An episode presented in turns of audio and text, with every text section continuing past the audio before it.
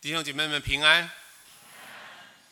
我今天要讲的题目是基督徒的金钱观，这是现今的基督徒需要时常面对的一个问题。俗话说，金钱不是万能，但是没有钱却是万万不能。因为我们每天的开门七件事：柴米油盐酱醋茶，每件事都需要使用到钱。没有钱，生活就会立刻陷入困境。这个道理。大家都很清楚，但是因为圣经中有许多经文提醒我们，不要爱钱超过爱上帝，所以很多基督徒就以为圣经反对金钱，甚至因为耶稣有说过，财主要进天国，比骆驼要穿过针的孔还要困难，就以为基督徒。一定不能太有钱，否则就不会是一个好基督徒，会跟财主一样，有可能不能进天国。其实这种观念是错的。圣经只有说贪财是万恶之根，并没有说金钱是万恶之根。所以，金钱是中性的，它本身没有好，也没有坏。上帝不会因为我们拥有金钱就定我们为有罪，而是看我们对金钱的态度，来决定我们是否有违背神的教导。现在我们就先来看一下圣经是怎么说的。事实上，上帝常常是以财富来祝福人。在传道书五章这里说，上帝赐人资财丰富。使他能以吃用，能取自己的份，在他劳碌中喜乐，这乃是上帝的恩赐。这段经文告诉我们，神乐意赐给我们丰富的资财，让我们取用我们自己的那一份来生活。而且呢，这个资财不是从天上无条件掉下来的，而是要我们用劳碌。去赚来给自己用。这里还告诉我们，人是需要有工作才会开心的，因为经文上讲，在劳碌中才会喜乐。因为工作会带给人价值感，让人觉得生活有意义。所以呢，从这段经文，我们就依稀可以想象出上帝心目中理想世界的生活画面。那就是每个人各尽其才，贡献己力，赚取自己应得的那一份财富，来创造一个人人生活无虞的富足社会。这就是上帝认为每个人最理想的人生状态。诗篇一百一十二篇这里说：“敬畏耶和华，甚喜爱他命令的，这人便为有福。他的后裔在世必强盛，正直的后代。”必要蒙福，怎么蒙福呢？他家里有货物，还有钱财哦，哎，他的公义存到永远。所以这里说，凡是愿意遵守神命令的，神就会赐福给他，让他的家族很兴盛，而且在钱财上没有任何的缺乏，而且呢，上帝还要永远纪念他为人的正直，就是最后那一句，他的公义会存到永远。所以呢。这些经文都告诉我们，金钱常常是上帝赐福给人的一种礼物。但是，如果我们在面对金钱的时候产生了不正确的态度，那就会非常的危险。首先，贪财是万恶之根。马太福音第六章，耶稣说：“一个人不能侍奉两个主，不是恶这个爱那个，就是重这个轻那个。”你们不能又侍奉上帝，又侍奉马门。马门就是财力的意思。这段经文告诉我们，当我们爱钱财超过爱上帝的时候，我们就没有办法好好的跟随上帝。这是耶稣说的。因为我们就会有可能为了要获得世界上的某些钱财方面的利益，而不惜去违背上帝的命令。结果就有可能会导致我们像耶稣所说的那位财主一样，没有办法进天国。马太福音十九章，耶稣对门徒说：“我实在的告诉你们，财主进天国是难的。我告诉你们，骆驼穿过针的孔。”比财主进神的国还容易呢。在这里，耶稣是在说一位爱钱胜过爱耶稣的财主，这样子的人是不能进天国的，因为他信靠自己的钱财超过信靠耶稣，所以他不会觉得需要信耶稣，所以就不会有机会得救而进入天国。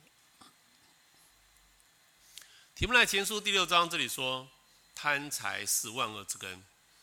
有人贪恋钱财，就会怎么样？就被引诱离了真道，然后就会用许多愁苦把自己刺透了。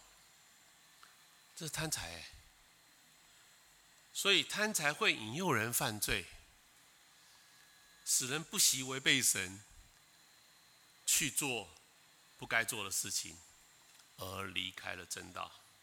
然后呢，结果呢，他犯罪所带来的后果，就会为这个人惹来非常多的痛苦与烦恼，让他整个人都被愁苦所刺透。这是圣经告诉我们的，这非常不值得，所以圣经才会说，贪财是万恶之根。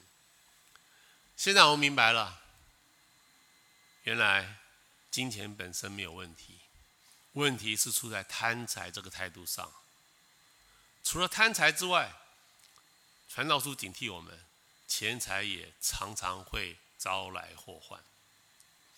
传道书第五章说：“我见日光之下有一种大祸患，就是财主积存之财，反害自己，因为遭遇祸患，这些资财就消灭了。那个如果有小孩，如果有儿子，手里也一无所有。”箴言第十三章说：“人的资财。”是他生命的赎价，哎，好奇怪啊、哦！他的财产是他生命的赎价，可是穷乏的人却反而听不见威吓的话。所以这两段经文都在告诉我们：人有钱之后，常常会被歹徒觊觎，譬如说，就会遭到恐吓、遭到抢劫、遭到绑架、遭到勒索，最后怎么办呢？只好用他自己的所有的钱去换回自己的生命，就是刚刚经文里面讲的，资财是他生命的赎价的意思，就拿钱去换回他自己的生命啊。所以呢，财富瞬间就会化为乌有啊，就是最前面那段经文讲的，资财就消灭啦。反倒是那些没有钱的人，不会遭遇到这些不好的事情，可以平安的度日。传道书第五章说：“货物增添，吃的人也增添，物主得到什么益处呢？不过是眼看而已啊。劳碌人不拘吃多吃少，反而睡得很香甜呢。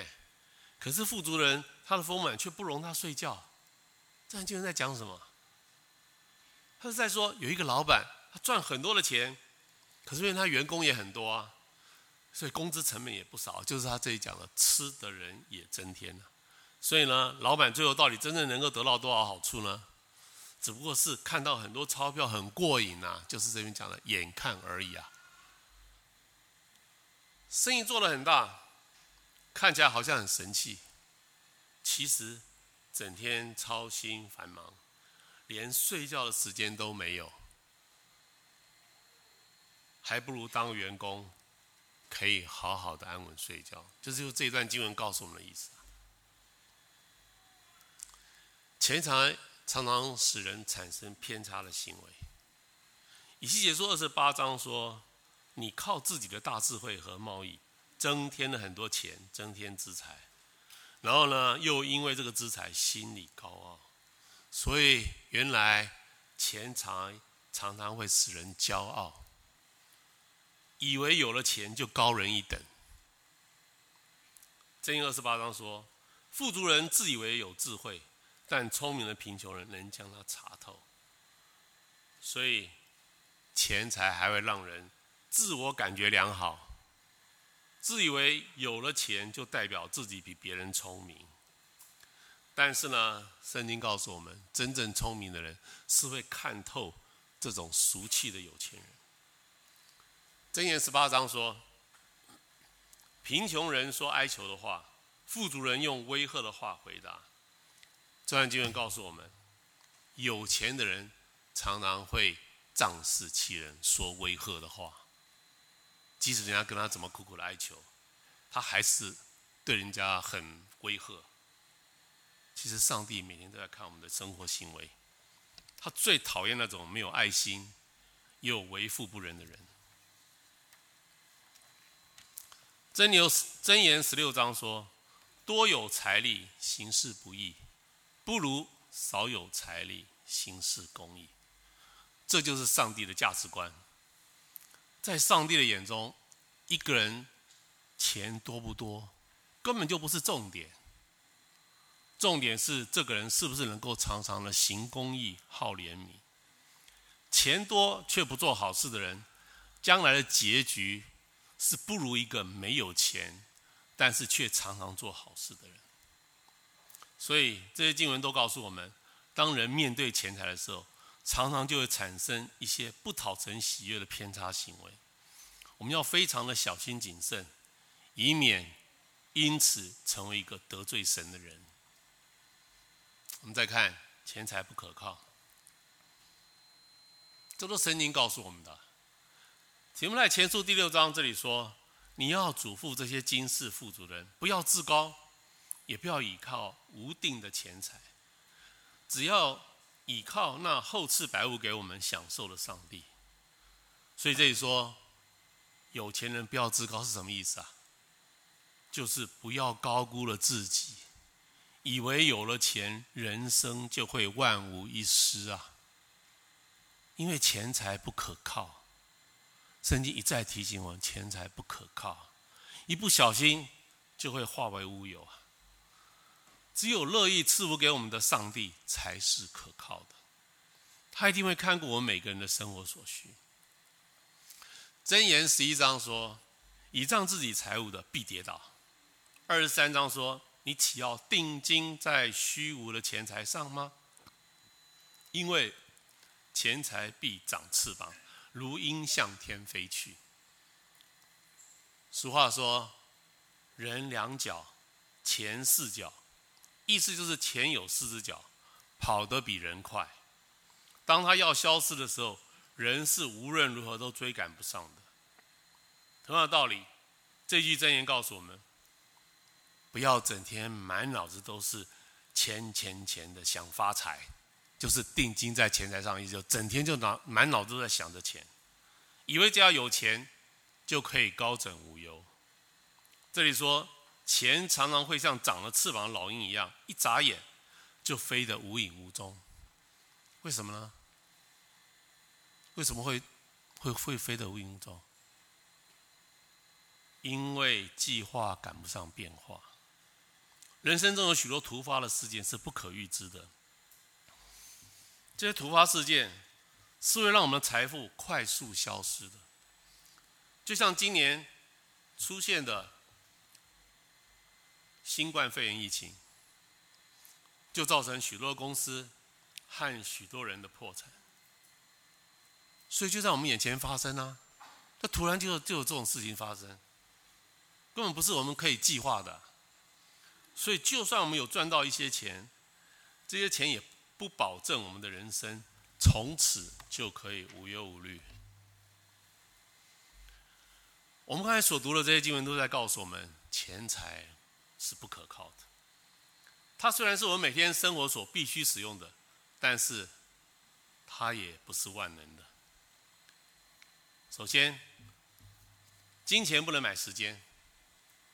路加福音十二章，财主说：“我要把我的仓房拆了，另盖更大的。”在那里好收藏我一切的粮食和财物，然后要对我灵魂说：“灵魂啊，你有许多财物积存，可以做多年的费用，你只管安安逸逸的吃喝快乐吧。”上帝却对他说：“无知的人呐，今夜必要你的灵魂，你所预备的要归给谁呢？所以，凡为自己积财，在上帝面前却不富足的，也是这样。你可以积财，但是你在上帝面前要富足。哎，你积财在上帝面前却不富足，你也是一样。哎，这是耶稣所说的一个比喻啊。耶稣是在告诉当时还没有信主的以色列人，说生命的长短是决定在上帝的手中。而不是决定你有多少钱。有钱不保证你的生命能够长，活得久一点。时间到了，不管你有多少钱都没有用。钱财是不能取代上帝的主权。这个道理，我相信当时的以色列人都听得懂。现代的人，我相信也都听得懂，也都会同意。所以，金钱不是万能的。因为它不能买时间，而且金钱不能买爱情。雅歌第八章说：“爱情重水不能熄灭，大水也不能淹没。若有人拿家中的所有财宝要换爱情，就全被藐视。所以金钱不能买爱情。很多年轻的男子在追求。”女孩子的时候就炫耀家里很有钱，想用这个来吸引人。这里告诉我们，想用金钱去买爱情的人是会被人藐视的，很可笑。那是得不到真正的爱情的。另外，金钱不能买永生。诗篇四十九篇说，那些倚仗钱财、自夸钱财多的人。一个也没有办法赎自己的弟兄，也不能替他将赎价给上帝，所以用钱不能换永生呢。所以以前什么赎罪券啊，那个都是错的，钱是不可能。上帝圣经写得很明白，金钱不能换永生，就是这边所讲的，无法赎自己的弟兄。人在神的面前的永生，是必须用对上帝的信心去换来的。要靠信耶稣才能得救，这个道理我们也都知道。所以钱财对于永生这件事情也是无能为力。我们再看，不义之财必遭灾。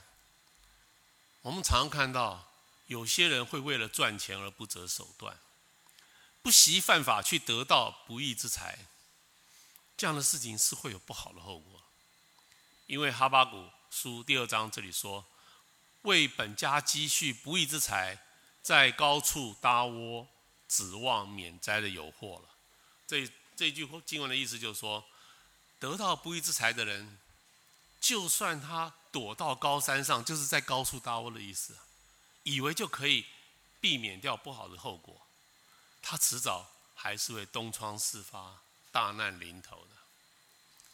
箴言二十一章说：“用诡诈之舌求财的，就是自己取死；用诡诈之舌求财，就是骗钱的意思。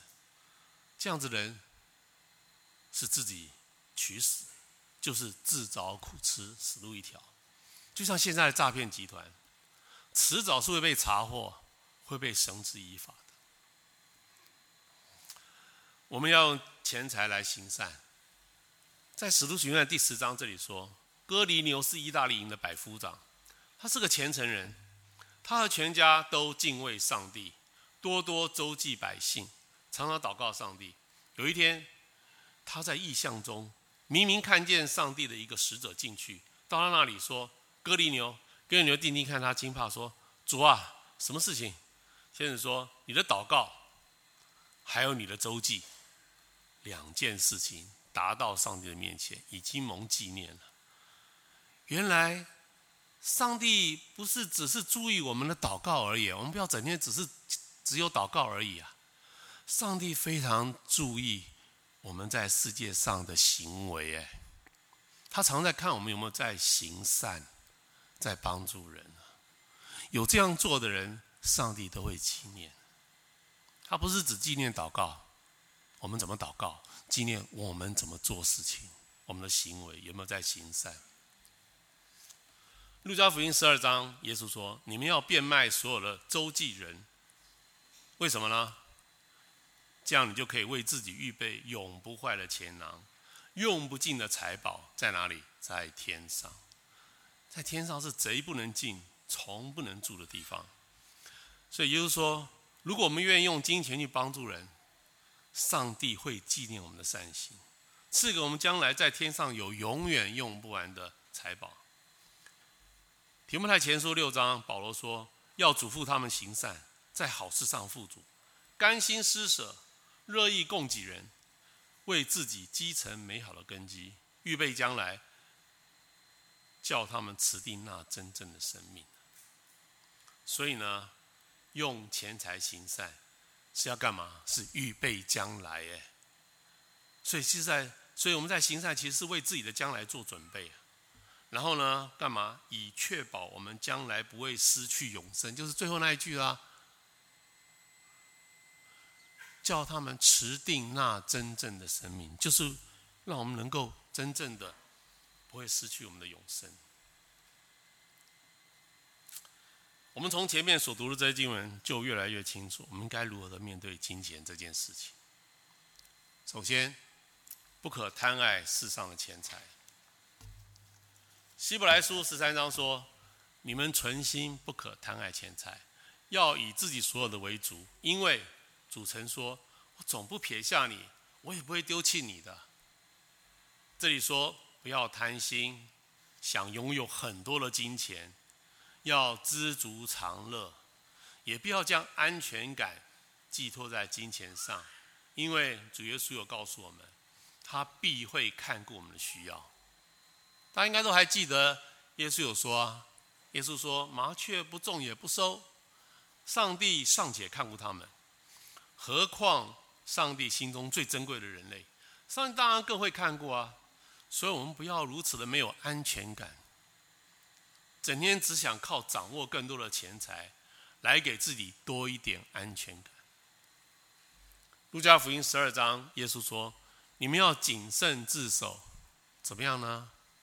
免去一切的贪心。原来人常常会贪心，因为人的生命不在乎家道丰富，所以耶稣说，一个人的生命是不是有价值，跟他家有没有钱完全无关。所以，我们不要整天只想要得到更多的钱。主耶稣说。那是一种贪心的现象，要免除一切的贪心。箴言二十八章说：“诚实人必多得福，想要急速发财的不免受罚。”所以，我们只要诚诚实实的过日子，一定会蒙上帝祝福，这是圣经的应许啊。但是呢，你整天急着要发财的人，你难免会犯错，会去做不该做的事情而被罚，就是这段经文最后面讲的不免受罚。以结书三十三章，以西结说：“他们听你的话却不去行，因为他们口多显爱情，心却追随财力。”这里说以色列人满口说爱上帝，多爱上帝，其实他们内心真正爱的是钱。这种表里不一的人，在上帝的眼中是不诚实的。第二，我们要积财宝在天。启示录三章，主耶稣对老李家教会说：“你说啊，我很有钱了，我已经发财了，一样都不缺，却不知道你是那困苦、可怜、贫穷、瞎眼、赤身的。原来世界上的财富。”如果不能用来行善帮助人，在上帝的眼中都算不得什么。老李家教会的人自以为有钱，但是耶稣告诉他们，在上帝的眼中，他们其实是非常的可怜，非常的困苦，非常的贫穷，瞎眼、赤身，几乎就是一无所有，毫无可夸的。马太福音第六章，耶稣说：“不要为自己积攒财宝在地上，地上有虫子咬，能锈坏；也有贼挖窟窿来偷。只要积攒财宝在天上，天上是没有虫子咬，不能锈坏，也没有贼挖窟窿来偷。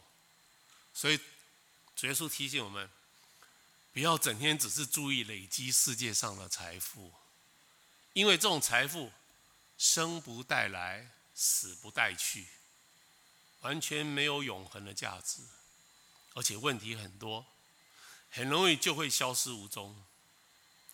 我们在有生之年，其实更应该要想办法，多多累积可以存留在天上的财富。那种财富才是可以永远留在我们身边的财富。现在我们又突然发现，你把钱锁在保险箱中的结果，它永远只会是世界上的财富，在神的眼中是没有太多的价值的。将来我们在死了以后。对我们而言也是带不走的财富哎。但是如果我们将它拿出来行善，帮助有需要的人，做有意义的事，它突然就可以帮助我们累积我们在天上的财富哎。是我们死了以后可以带到天上的永恒的财富哎。所以世界上的财富如果运用在善行上，就可以转换成天上的财富。永远都不会锈坏，多好！这真的会是我们这一生中最有智慧的投资哎。所以从这角度来看，拥有世界上的财富还是一件不错的事情呢。因为它可以用来行善，用来帮助我们有多一点力量去帮助别人，而且这样的善行可以帮我们累积将来在天上的财富。第三。要有正确的价值观。要知道，敬畏耶和华比拥有财富更重要得多。箴言第十五章说：“少有财宝，敬畏耶和华；强如多有财宝，烦乱不安。”这段经文是在说什么？他说：“人活在世界上，是不是很有钱，根本就不是重点，是不是敬畏耶和华才是重点。”因为有钱却不敬畏耶和华的人，他的生活其实还是烦乱不安，每天的生活品质一点都不好。但是敬畏耶和华的人，不论他有没有钱，他的人生是充满了平安与喜乐，每天都可以享受最幸福的人生。你的时间有用在正确的事情上吗？马太福音十三章，耶稣说：“人听得到，后来有世上的思虑，还有钱财的迷惑，把道挤住了，不能结实。”主要是在这里指出，人信主之后，常常会因为受到钱财的迷惑，耶稣讲的钱财的迷惑，就把注意力从耶稣的身上转移到了金钱的身上去，结果呢，他们的灵命就没办法成长，就是耶稣讲的。把道挤住了，就是灵命没有办法成长哎，生命也没有办法改变哎，因为他们在人生中他选择了世界，而不是选择遵守圣经的命令。这样子的人，他的信仰是很难能够结出圣灵的果子来啊。箴言第十章这里说：“耶和华所赐的福，使人富足，并不加上忧虑。”我们前面有提到，钱财可能会惹来祸患呢。会引来歹徒的贪念跟恶行，哎，但是这一段圣经告诉我们，上帝所赐给我们的福是不会带来忧虑的，也就是说，他不会引来歹徒的恶念，呢。当我们愿意努力遵守圣经命令的时候，耶和华所赐的福就会临到我们。为什么呢？因为我们当我们用圣经的原则去经营我们的人生的话。我们就会做一个品格端正的人。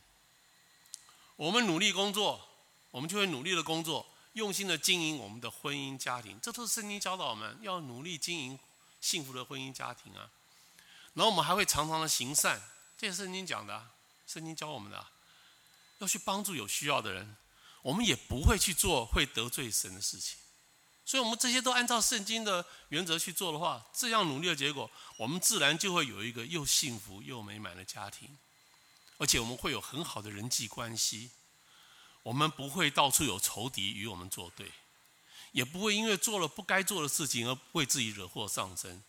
这样的生活才是上帝眼中真正的富足，因为他是不会带给我们任何忧虑的。第四，我们来看看借钱与作保的原则。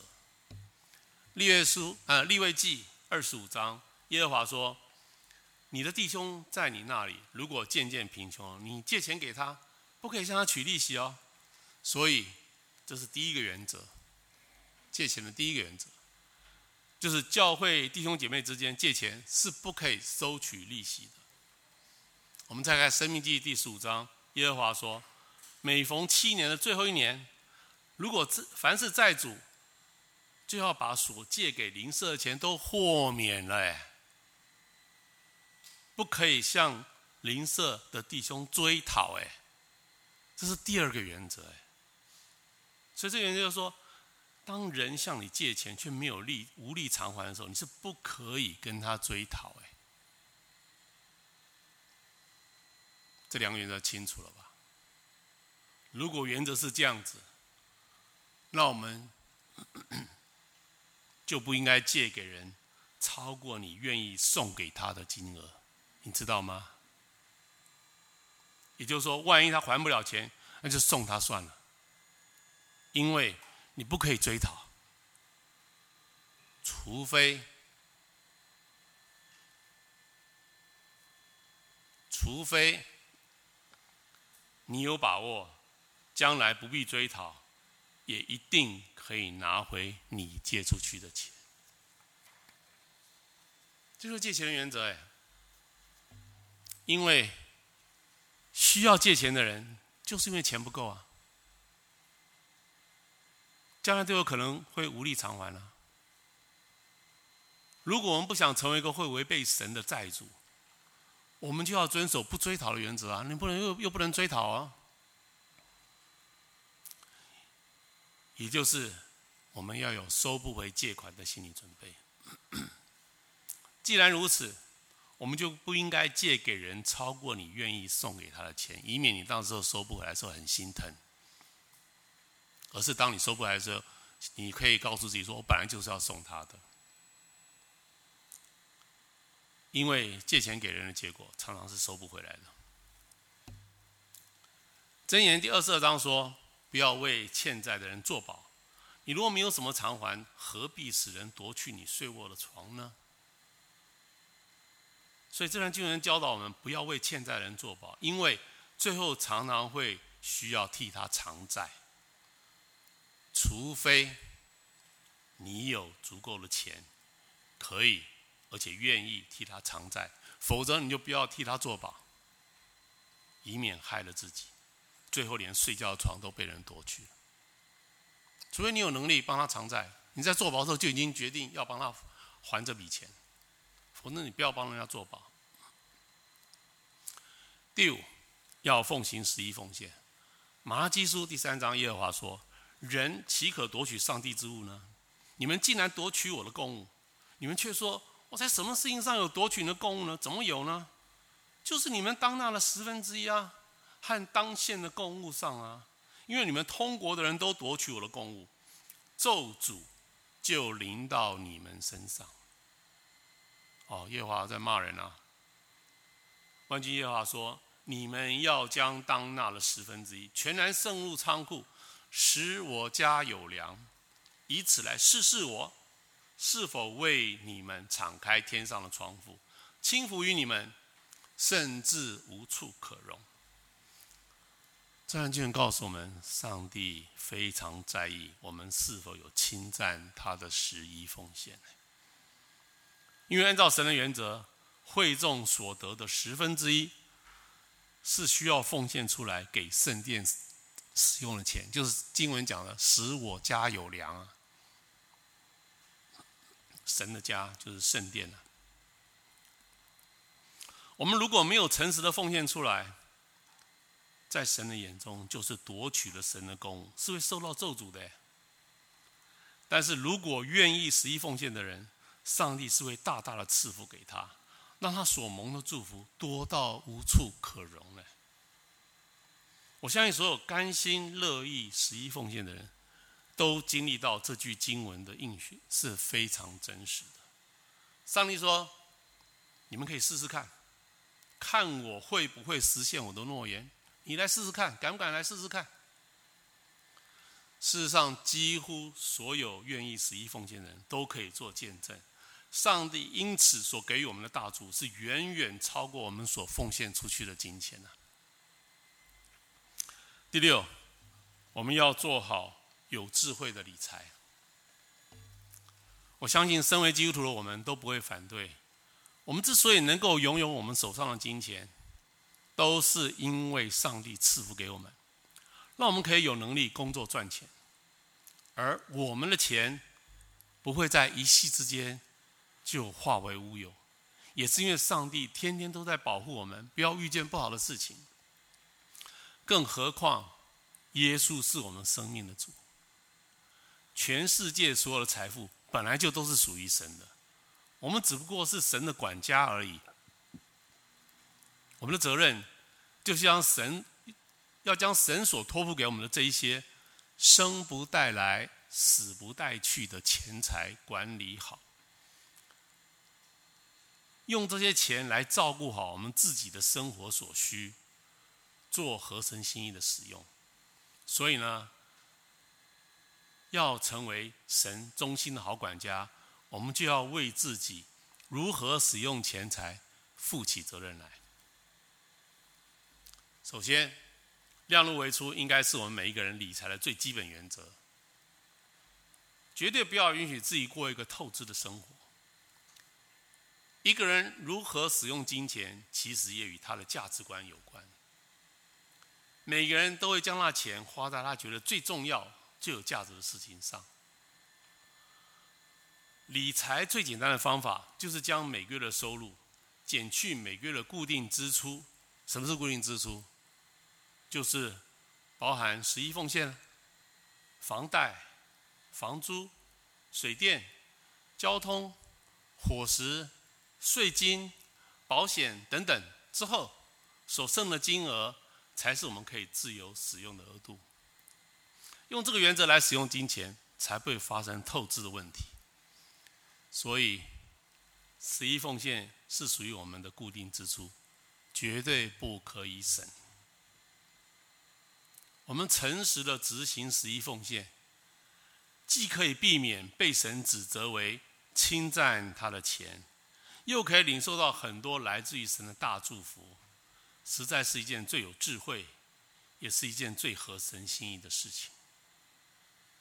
既然十一奉献是固定支出，我自己都是在每个月的月初就把十一奉献的钱准备好，而不是等到月底确定自己有剩钱的时候才奉献。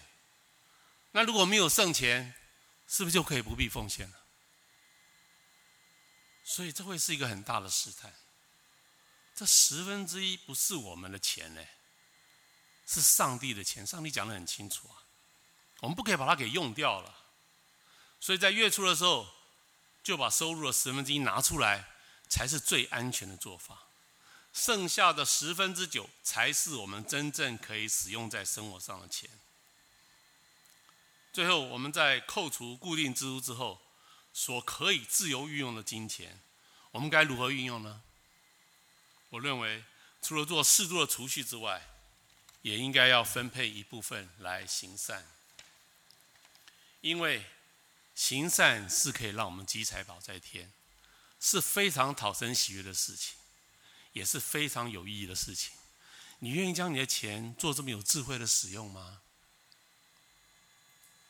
第七，知足就会常乐。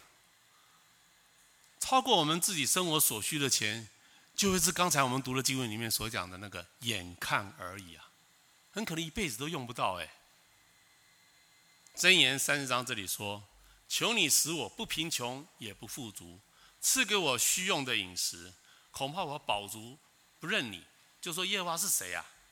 又恐怕我贫穷就偷窃，以致亵渎我上帝的名。”所以，圣经也告诉我们：钱刚刚好够用就好了，不要太多，也不要不够，因为钱太多。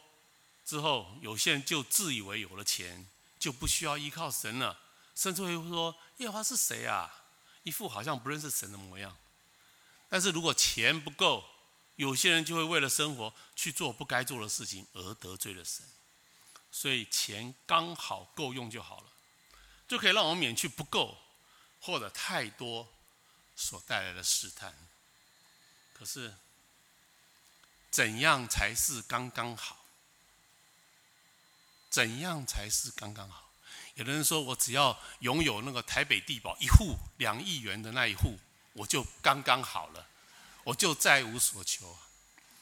啊，有的人他只要够钱，有能够租得起一个全家都够用的空间，他就很满足，他就刚刚好。每个人的欲望不同，他的生活目标也不同，他的刚刚好也不同。那请问人的欲望到底哪里来的？怎么来的？人的欲望常常来自于比较。当我们看到别人有而自己没有的事物，如果我们也想要有，欲望就产生了。人的欲望如此的多，难怪会有这么多的不满足和不快乐。你欲望越多，钱当然就越不够啊。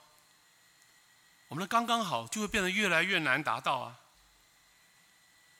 难怪古人常说要知足常乐，因为一个知足的人，他懂得管理自己的欲望，免除掉多余的欲望之后，我们心中的不满足和压力自然就会减少，当然整个人就会快乐起来。其实我们自己要想清楚，什么是对我们是真正重要的。什么是想要，而不是必要？不要比较，要用圣经的价值观为自己做选择，不要随波逐流，要过一个适合自己的生活，而不是过一个要把别人比下去的生活。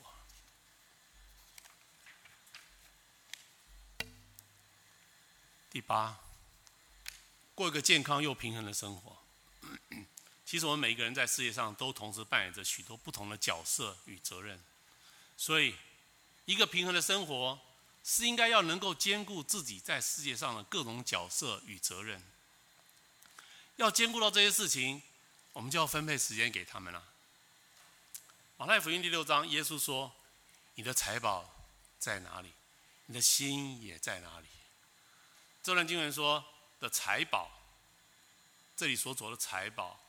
指的不一定是钱财，而是指我们每个人心中认为重要或者有价值的事情。譬如，有人觉得权力很重要，有人觉得地位很重要，有人觉得金钱很重要，有人觉得名誉很重要。我知道很多人觉得家人非常重要，有人觉得爱情很重要，有人认为健康很重要，尤其是年纪大的。耶稣说。我们的内心重视什么？我们的心思意念就整天绕着这件事情在打转了，就是我们的心在那里。我们内心所重视的事情，其实就是我们每个人的价值观。